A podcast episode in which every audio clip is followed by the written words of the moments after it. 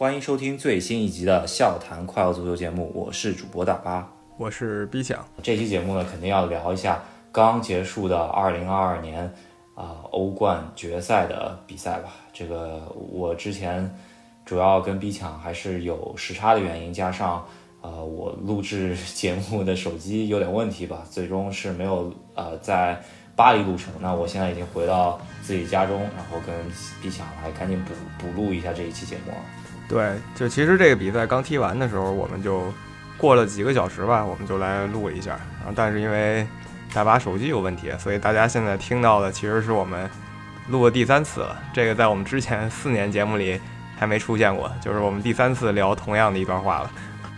对，但是总归还是有一些呃，怎么说，对于当时比赛的那个场景和反应是有一些呃，就是沉淀下来啊。那我们。也是更好的能聊一聊吧。首先啊，这场比赛呢，我个人去到了法国巴黎现场，然后呃，也可以从我的观赛体验开始聊起吧。我个人呢是五呃比赛前五个小时就已经进到了球场，所以说呃，大家在新闻中间看到那些骚乱呀、什么球迷不让进啊这些事儿，我个人也是非常幸运的没有遇到，就是也是啊，因为有个朋友他是在啊球场旁边租了个酒店，所以说我就。五个小时提前到他酒店里面去休息了会儿，还就整体来说我还小睡了一会儿，就提前两个小时进入了球场，所以任何事情都没有遇到。外面发生了什么我也完全不知道。呃，但是我看回来看了那个新闻画面，确实还挺可怕的。感觉利物浦球迷，因为我当时是从英国去到法国，然后跟着一些利物浦球迷去的，然后他们就当时就说很多人没票，然后。知道我有票以后，他们就想要从我这儿买票，反正挺猴急的，就是感觉利物浦球迷，呃，据说去了六万人啊。反正这个场面一度混乱，对吧？新闻上还有说警察直接就催泪瓦斯啊什么的就招呼起来了。这些算是题外话吧。那我们在电视前看这个比赛呢，足足等了得有这么三十多分钟吧。你就想一开始利物浦首发里。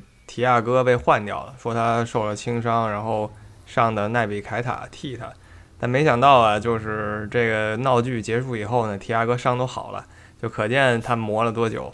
然后再加上还有古巴那个明星要出来唱跳一段，总之这个比赛正式开始的时候呢，呃，大家热情啊，第一波热情甚至都有可能过去一点了。关于这个比赛延期开始，我在现场当时就有点懵逼啊，就是。利物浦球员和皇马球员热身完回去的时候，差不多是正式比赛开场前大概啊十分钟左右，因为要留给开场表演，加上那个欧冠进场曲，对吧？这些东西他留了一些时间。当时，呃，我看皇马球迷应该已经做了百分之九十，然后利物浦看台这边的球迷在唱“你永远不会独行”的时候，我估计才百分之五十左右的上座率，所以我当时非常。问题，我以为是利物浦球迷这边的票没卖完，或者说是因为最终黄牛炒炒的价钱太高了，那大家最终没把票给卖出去。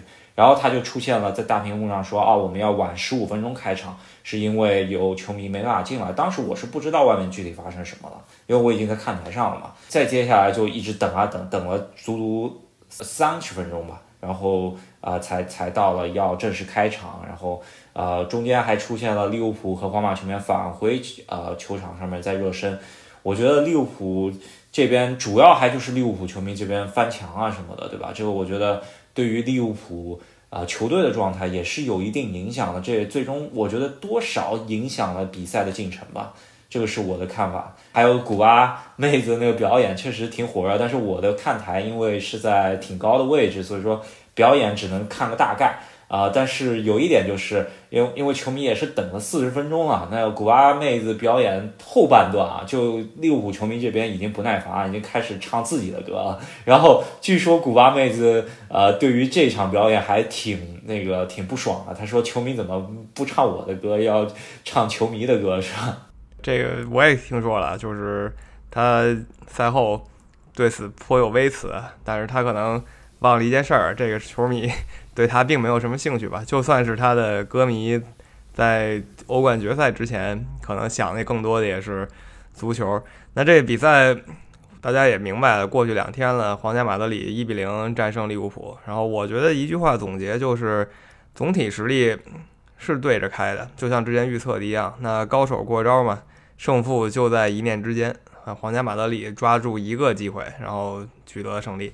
整体比赛的进程来说，我觉得足球方面啊，两队确实是水平都很高啊。但是咱们看到安切洛蒂摆出的这支皇马，呃，有点颇像上一周啊穆里尼奥 摆出的那支罗马吧，对吧？虽然中场和前场反击的球员豪华很多啊，但是毕竟利物浦这边也确实是豪华锋线。呃，一点上来说吧，就是迪亚哥呃赛前受伤。再加上热身完回来以后又能够再次出场，这个其实对利物浦挺关键的。虽然状态也不是那么强吧，但是我觉得总比呃如果要顶替他的纳比开塔总归还是强了那么一些吧。然后皇马这边呢，真是摆了两道防线吧，就是在库尔图瓦面前，首先是第一道四人防线，再加上中场的啊，就是典礼中场全部放下身段嘛，就彻底死守，是吧？对，现在看安切洛蒂。是一个各种战术都能玩的人吧？就是你，他来到一个球队，然后就分析这个球队当今的处境，然后当今能有什么人，然后他会给这些人设计一个战术，那？甭管说在 AC 米兰这么多大牌的时候，他可以打得非常漂亮，还是说在切尔西的时候呢，呃，带着一帮球员往上狂攻，是吧？经常六比零啊，七比零啊，然后像什么马卢达呀这样的中上级别的球员吧，在他手下也很有发挥。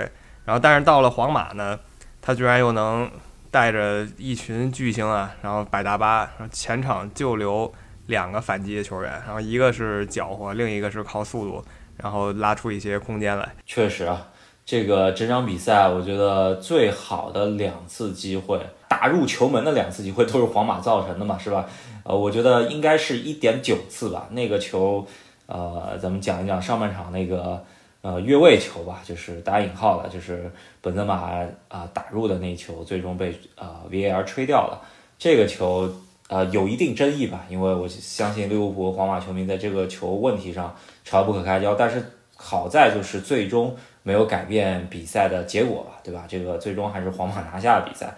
确实，本泽马这两下真的是能搅和，搅和的呃利物浦后防线真是够乱的，是吧？阿里松和呃，科内特真的是已经是啊无计可施了。这球如果就算 VR 最终没判的话，我觉得利物浦球迷也无话可说吧。这我觉得有一点就是利物浦在知道有本泽马和维尼修斯这么能投机的一对组合面前，居然还在呃后场玩活，这个我有点看不太懂，是吧？对我，我觉得这个也不是说想。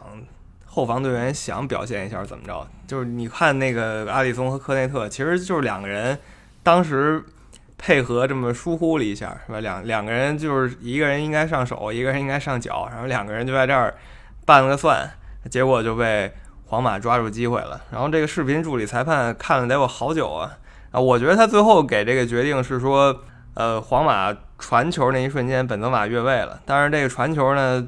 打在法比尼奥身上，但这个法比尼奥呢，他又不是故意去碰这球的，就是乱中磕了他一下，然后所以这个视频助理裁判就迟迟做不了决定，然后最后判的是本泽马越位。然后当时吧，因为马上就中场休息了，整个中场休息时间，就是其实各大平台就已经开始吵了，球迷啊、记者呀，然后前球员啊，这些人就已经开始吵架了。最后定的是这球不算。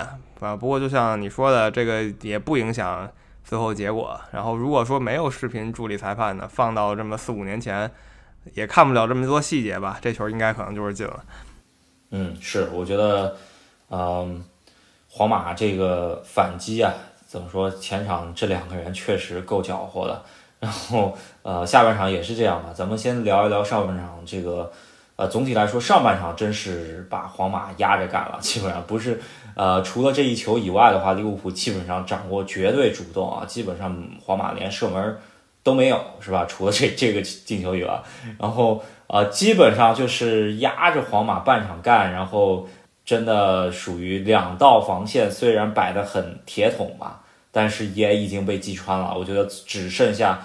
库尔图瓦神级发挥吧，我觉得啊，接近进球的一个机会，就其实是开场马内横趟进入禁区以后打的那脚门，被库尔图瓦手摸了一下，然后再弹回来，居然没弹着库尔图瓦是呃是背上，呃，差点就弹进去了，是吧？这个只能说冥冥之中啊，皇马这一路走来，确实是有打引号的冠军相。这个我之前在四强八强的节目里面都聊到过，这个皇马这样子的运气，真的属于神打杀神，佛打杀佛了，是吧？就像利物浦这场，他最后疯狂射门二十四脚，对吧？然后皇马就是一点点射门，他就是等反击。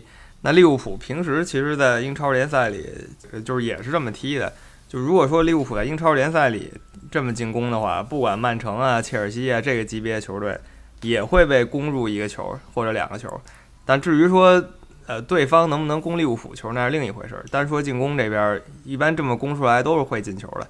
但是前两天皇马这个防线呢，中场这防线没拦住发动进攻，然后后防线这四个人呢，其实是屡次被攻破的，但就是守门员。这一下就是谁也破不了他这一下，整场都是谁也破不了他，所以他确实是当之无愧全场最佳。其实最后看全场每个人吧，除了他以外，除了库尔图瓦以外，大家大概都是这么六分啊、七分啊，甭管你是皇马还是利物浦。但库尔图瓦呢，九点五分吧，我觉得这个是没有什么问题的，确实是拦的利物浦所有射门毫无机会。呃，这场比赛呢，我其实是一个中立球迷啊，因为呃，对我来说两边。也都没有特别特别粉嘛，可能稍微偏向利物浦一点。然后开场的时候，我其实两件球衣，就是利物浦球衣和皇马球衣都带着了，但是我最终还是决定就穿一件普通的 T 恤去了。嗯，所以说我是中立球迷走进球场的，但是呃，库尔图瓦一次次的神扑啊，因为。如果大家对我了解的话，可能就是作为切尔西球迷来说，对于库尔图瓦当时离开切尔西的一些言论以及当时的一个环境吧，是非常非常不爽的。所以说我个人是非常不喜欢库尔图瓦的。然后库尔图瓦一次一次神扑吧，其实是让我慢慢推向了利物浦这一边。我是其实还是挺希望利物浦赢的。后面到最后呢，就基本上是支持利物浦了。都对，对于这个结果来说，我个人在现场刚完事儿的时候还是非常失望，基本上也就啊拍了一个夺冠的那个视频，然后就草草了事儿就走了，就也没有跟着大家一起唱歌啊什么的。因为我当时坐的区也是利物浦球迷区嘛，所以说相对来说有些小失望吧。但是总体的观赛体验还是非常好的。然后我们聊一聊下半场。啊的一些战术问题吧，是吧？对，我觉得下半场的话，利物浦也没有什么巨大的变化，就是同样的方法，换了一些替补队员上来，然后像迪亚斯啊什么的换成若塔呀，然后菲尔米诺什么这些球员上来了。但我们之前可能我跟大巴也单独说过，我们也觉得可能菲尔米诺一开始先发更合适一些，就像四年前完全一样先发，马内、萨拉赫、菲尔米诺，也许他们三个一起上。效果更好一点，无法验证了，就是单纯马后炮，事后诸葛亮这么说一下。那皇马这边呢，也是完全的一样思路，他稍微主动了这么一丁丁点。上半场是连这种写意的射门，他甚至都没有去主动追求过。那下半场呢，就多少反击的时候更果断一点，更坚决一点，然后就打入这一球，是吧？这个巴尔韦德。往中间传的时候呢，利物浦所有人都在看这个本泽马，不管是守门员还是防线上四个人，你看这个回放，就看他们五个人眼睛都盯着本泽马，结果这个就漏了维尼修斯了，然后维尼修斯一球打进，没有致敬斯特林。对对，这个球基本上的位置跟斯特林当年跟里昂的那脚球是一模一样的，维尼修斯还是打出了自己的身价。然后整个这个球发展的运势呢，我觉得还真是罗布森这边防守漏了。我觉得整条防线其他人问题不怎么大，虽然大家都在喷阿诺德可能没看住维尼修斯和科内特吧，但是我觉得呃真的是属于罗布森扑了一下，然后还是本泽马非常鬼魅的一个跑位。虽然他当时越位了，但是他是一个顶级中锋的嗅觉吧。这个球他漏球比他拿球。是呃，可以说是精妙了很多很多。大部分前锋，我觉得这个球他是会拿下来的。但是本泽马咱们也看到了，他就像脑子后面有眼睛一样，就知道后面维尼修斯会跟到位，然后非常有意识的把这个球给漏过去了。然后如果这个球他接的话，就是越位。但是他非常有意识把这个球给漏过去了，这就是顶级前锋的一个嗅觉吧。这个有时候你不拿球比拿球还要。有威胁，然后哦，维尼修斯把这球打进了，呃，我觉得这个整场比赛吧，因为啊，皇马这个偷鸡的战术基本上也是被克洛普知道了，所以说后场其实就留了三个人嘛，范戴克、科内特和阿诺德。科内特、阿诺德限制维尼修斯，范戴克单防本泽马。而这场比赛防守方面来说，我觉得罗布森其实做的不是那么好，因为两个机会都是从左路打进去的嘛，呃，就要要看一下。还有你刚刚说的那个进攻方面的话，呃，就像我们说的这个。迪亚斯，我其实真是觉得他是作为一个下半场的一个变招会更好一些，因为他这个爆点的话，你可以在上半场磨出一个空当，比方说哪个球员体力或者说是看上去状态不太好的话，下半场专门打这一路，啊，让迪亚斯上来打爆这一路会比较好一点。而且在菲尔米诺啊后来上场的这一个效果来看的话，真的还是需要有个中锋去做支点，然后给做球。嗯，更好一些，这产生了后面咱们也看到那个凯塔的一个禁区前的一个大空档，这么一个球，他一脚给踢飞了，是吧？这个真的有点看傻了，这球，真的就是说利物浦这场浪费了什么机会？其实就是凯塔这一下吧，对吧？你看凯塔身披八号球衣，然后八号球衣的前主人呢杰拉德就在场边当这个解说员呢。啊，那凯塔上去这一脚直接奔向宇宙了，真的非常业余。在这个节骨眼上，全队急需进球的时候，然后这一脚奔向宇宙，真是太次了。如果说这球换杰拉德踢，我也不能说这球百分之百进吧，但他肯定能直接威胁到守门员，这是肯定的。嗯，当时换凯塔的时候，我甚至就是在看台上面跟啊，我跟一起去看球那哥们说了。我说这个时候换凯塔，真的还不如就换一下张伯伦赌一波，呃，张震岳那波眼射是吧？我觉得这个球如果让张伯伦去撩一撩的话，没准还在门框范围内呢，是吧？对，这也无法验证了，但事实是如此。就单说这一个机会，凯塔真的浪费了。虽说凯塔在这这个赛季的英超联赛里也抡出来过这么两三次远射，然后还进了这个英超联赛十几家球吧，有这么几脚。但在这一脚上，他真的是伤了球迷的心了，实在是没有办法。那这比赛就这么着结束了。利物浦呢，其实机会很多，主要被库尔图瓦化解了。那库尔图瓦两米高大个子，然后胳膊这么老长的，然后反应又快，这一场算是他证明之战吧。那至于说防守，然后加上两个人偷鸡的这个战术呢，皇马这整个赛季就是这么一路用过来的。他在这个欧洲冠军联赛里。呃，打败了一众欧洲冠军，像曼城啊，像切尔西啊，像巴黎啊，然后小组赛的国际米兰，包括那个意外赢了他的警长，还有顿涅茨克矿工吧。反正这些球队可能除了矿工跟警长这两个明显比他弱的球队以外，其他球队呢被他这个反击搞得非常痛苦。人人都知道有这么一招，但人人都是栽在这么一招上。嗯，确实是，再加上。啊，我觉得无与伦比的运气吧，就是这个确实没话说，是冠军相的一部分。就冥冥之中让我感觉到，就像零五年的那个伊斯坦布尔奇迹的利物浦吧，一路走过来，确实神挡杀神，佛挡杀佛。也是恭喜皇马是拿到第十四个 欧冠冠军啊，这个数字非常可怕。呃，十四冠之星也是啊，因为其他所有球队都没有两位数的欧冠嘛，那基本上是。啊，差距跟所有其他球队是在一个世纪左右的差距，是吧？真的，就是他进决赛然后取胜的这个胜率也非常恐怖，对吧？他十四次冠军是在十七次决赛中做到的，所以就是说他决赛就输过这么三次。然后他上一次输决赛是一九八一年，输给的也是利物浦了，但这是四十一年前的老黄历了。也就是说，他这四十多年来又参加这么多决赛，啊，居然是全胜的一个姿态。这这是真的非常疯狂，你就想想，有另一个极端，有一个本菲卡的诅咒，就是大概这么六十年代吧，本菲卡那个教练跟管理层掰了，然后留下一个诅咒，说你本菲卡一百年之内拿不到任何欧洲级别冠军。然后这个本菲卡在这个诅咒确定以后啊，进了八次欧洲级别决赛，有欧冠有欧联，然后全输了，对吧？就是这这就是两个极端了，一个是四十年来决赛必胜，一个是怎么踢决赛都是输。嗯，确实是。讲到历史方面吧，这一场比赛也是在开场前有很多民宿，然后有一点就是达克利什出来献花，然后啊也是纪念利物浦有名的那个惨案是吧？这个呃，是一个非常令人感动的一点。然后本场比赛因为去到现场嘛，也是见到了不少名人吧。觉得就利物浦方面是见到了杰拉德、卡拉格，加上啊加上欧文，然后啊也是作为解说嘉宾，还有里奥费迪南德、亨利这些啊前英超球员吧。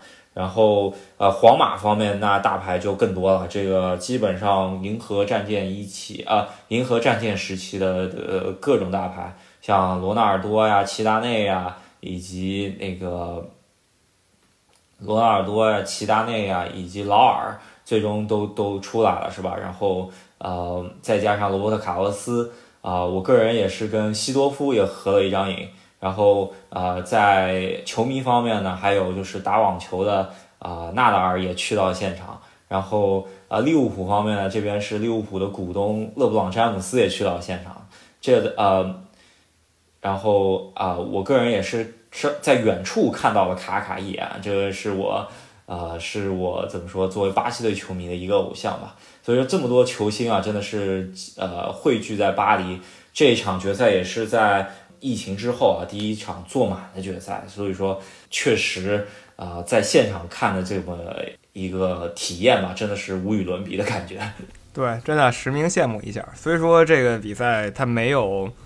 特别离谱的剧情在里面，但是呢，它从足球来说，已经是一个非常优秀的比赛了。然后也没有太多的争议，没有太多幺蛾子在里面。然后是一届非常不错的欧冠决赛。就像我说的，高手过招，一念之间决出了胜负。那就只能恭喜皇家马德里了，这是第十四个欧冠，无与伦比的成绩。然后对利物浦球迷说呢，那就是你永远不会独行，明年再战。一点就是呃。幺蛾子可能就是真的就是利物浦球迷这边捅出来的，这个确实也是百年难遇的一个四十分钟延后啊！这个我觉得可能全世界电视台都可能要找欧足联赔钱了，是吧？然后回来也是看了一下那个门口的状况，就是我走进去的时候，基本上还是挺秩序井然的。然后确实利物浦球迷那边太夸张了，什么爬墙啊什么的，那警察也不得不出动催泪瓦斯了，是吧？也是这个法国警察传统操作之一了。那英国球迷一向是这个比较疯狂的，不管是俱乐部球迷还是国家队球迷吧，经常是走到哪儿打到哪儿。那我们也不知道年底这个世界杯会怎么样，可以看一下回头这个英国球迷啊有没有什么有意思的事情上演。呃，对我近期看的两次大赛跟英国球迷有关的，一个就是温布利那场英格兰本土的自己的那个欧洲杯决赛，却也是球迷硬闯那个温布利，然后挤进去一千多没票的球迷。而这个利物浦这一次在法国巴黎又搞了这么一出爬墙，然后也进去好几百没没球票的球迷，真的是。可以，就是没有票有票都得去球场旁边，没准有机会能够混进去，爬一爬也就几千欧元的成本也就省掉了，是吧？就不知道回头去卡塔尔会不会爬墙了，你得先飞过去，是吧？这还挺挺困难的。不过说个卡塔尔世界杯吧，像皇马这个踢法的话，它其实适合适合各个球队在国际大赛上还有洲际大赛上这么提。说如果你的梦想是足坛至高荣誉世界杯的话。那皇马这个踢法就是稳固后方，然后前场两个人，呃，打反击是一个非常经济又实惠的战术。不管是这个有本泽马法国，还是说有维尼修斯巴西，还是说有库尔图瓦比利时，如果这三个人在世界杯上还是这个水平的话，那这三个队都有非常大的希望走得很远。你想，本泽马在法国如果还这么踢，然后他那个。冲击型的搭档换成目前的头牌姆巴佩的话，也不知道是什么样的效果，感觉还挺漂亮的。呃，还是有那么一层，就是姆巴佩事件的后续吧，就不好说了。那巴西这边，我反而有那么一点小期待吧。维尼修斯这么一个状态，加上卡塞米罗，咱们也看到这中场的这个控制力，嗯，就是突然又对巴西有那么一丝幻想吧。咱们得继续看一下。呃看一下今夏的转会，因为今年欧洲赛季就结束了，然后接下来就是转会期。呃，虽然这个转会期会很短，呃，世界杯的原因吧，这个基本上七月底八月初就各个联赛就开始踢了，是吧？那看过这场球以后啊，就觉得利物浦暴露一些问题。利物浦中场还需要一个强援，就如果说提亚哥一开始真伤了，那可能就坏菜了。纳比凯塔是拿不下对面这三个顶级球星的。那还有一个就是在人人都有中锋的时代吧，曼城已经拥有了哈兰德的时代，像利物浦如果还想竞争的话，也需要一个中锋。那现在传的沸沸扬扬的是。马内，利物浦的马内可能会去拜仁慕尼黑。那随便瞎说一句吧，莱万多夫斯基能不能来利物浦呢？确实是啊，就就算是切尔西也是买了卢卡库了，是吧？然后，对，呃，虽然这个卢卡库怎么说他是顶级边锋，是不是中锋咱们不好说，是吧？然后，确实利物浦这边也是五六年的这么一个强盛期吧。也是到了可能需要更换的时候，一个是你说的马内，还有一个萨拉赫续约问题，再加上可能亨德森慢慢也状态往下走了，是吧？这个整个中前场可能都需要换一换。而皇马这边，呃，我觉得后防线在加了吕迪戈之后会有很大的提升。然后，呃，前场的话，本泽马这状态到底能保持多久？然后再加上典礼中场又得再老一岁，那明年是怎么样？所以这两个球队都有可能会经历一定的换血的啊时期啊，不知道明年还能不能保持了，是吧？没错，那转会窗的事情我们留到六月份吧，正好这是五月最后一天，也是五月最后一期。六月份呢，我们跟大家盘点一下上个赛季的一些精彩瞬间，然后给各个教练打打分啊，各个球队打一打分，然后顺便聊聊转会窗吧。呃，最后还有一个题外话。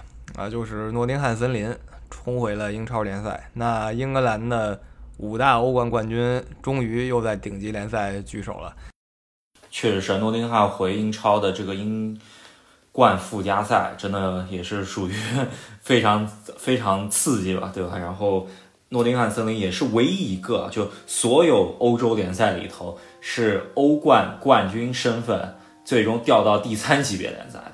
他们是从第三级别联赛杀回了英超，真的是非常不容易。二十三年之后啊，就是在英格兰顶级联赛再次出现，真的，我觉得下赛季，呃，第一场英超联赛的主场应该会是很多诺丁汉森林球迷老泪纵横的 一场比赛，是吧？他们等了整整两代人的时间，就从球球迷的角度来说吧，两代球迷的时间，在互联网时代之前，他们就已经跌落顶级了。嗯在之前，他们是欧洲。顶级的球队曾经卫冕过欧冠的，你就知道他什么实力了。那现在终于回来了啊，是个值得纪念的赛季。那我们这期节目就先聊到这里啊。下一届欧冠决赛是在啊伊斯坦布尔。我这次去了巴黎之后，感觉特别上瘾，不知道有没有机会明年再去伊斯坦布尔了。但是我是很希望。啊，能够有主队的欧冠决赛，那也是就怎么说吧，就呃，先不怎么说拜人品吧，就这么一说。然后啊，也是为利物浦挺可惜的，为皇马而感到就是就是确实是欧洲第一豪门吧。